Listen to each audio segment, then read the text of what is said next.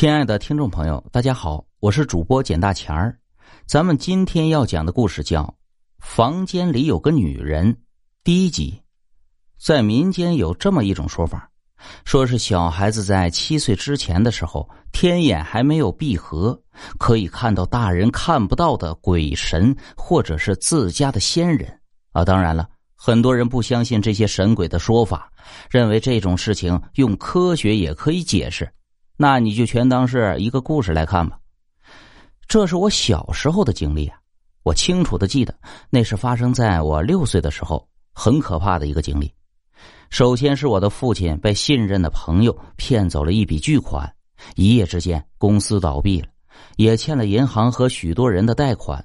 为此呢，我的父母开始激烈的争吵，父亲整日里抽烟叹气，母亲整日的哭泣。而且每天都会很多人冲进我的家里大吵大闹，要我父母还钱。不过那个时候我还小，并不知道那一笔笔庞大的数字对于我们这个家意味着什么。然后没过多久，一个深夜里，我被母亲摇醒，迷迷糊糊的被母亲抱着离开了房间。父亲的车停在家的后门，车上装着我们的行李。我不知道父亲要带我去哪里，在车上。父亲、母亲一直没有说话，而且神情很凝重。后来因为我太困，就睡着了。车总是在摇晃颠簸中睡得很不踏实。我也是后来大一点的才明白，是为了躲债，我们才逃的。等我醒来以后啊，我们已经到了一个陌生的小城市，并且在这里停留了一年多的时间。在前后换了两次住处之后，最后父亲租了一个公寓，我们搬了进去。那时候我的母亲已经又怀孕了，所以这一次啊，我们在这儿住的时间算是最长。说起来，其实我在第一眼看到那个公寓的时候就不喜欢那里。公寓很旧，大概有五层的样子，楼外边的墙皮差不多都掉光了，墙壁上爬满了爬山虎，而且我也不喜欢房东那个老头一双浑浊的眼睛毒辣辣的盯着你。说话也是恶声恶气的，脸上没有一点笑模样。不过我父母对他说话都是小心翼翼的，而且带着几分讨好。还有住在这里的那些人，让我觉得有些古怪。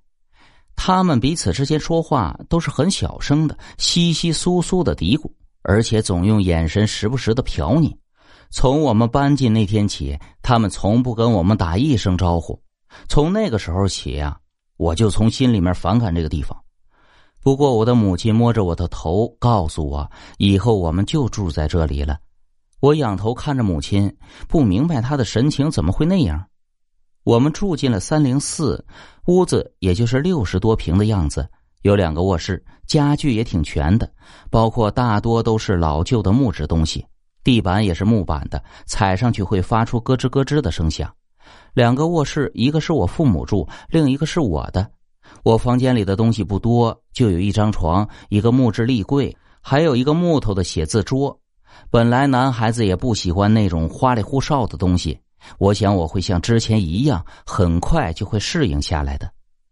搬进了三零四的当天晚上，我父亲因为找了份物流的工作，所以晚上要跟大货车跑车。母亲因为身体不舒服，也就早早的睡去了。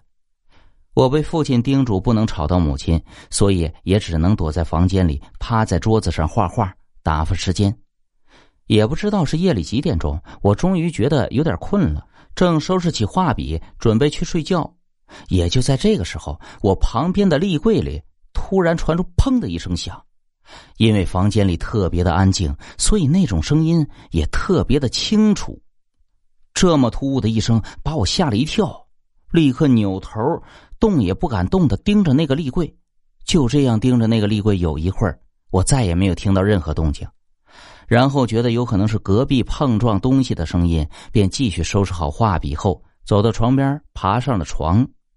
可是就在我刚刚爬到床上的时候，我的身体传来了咯吱吱的细长的声音，就好像是磨着牙齿的那种声音。我立刻转头看了过去。然后就看到正对着床的那个大立柜，两扇门已经有一点点的打开了，露出了一道狭长黝黑的缝隙。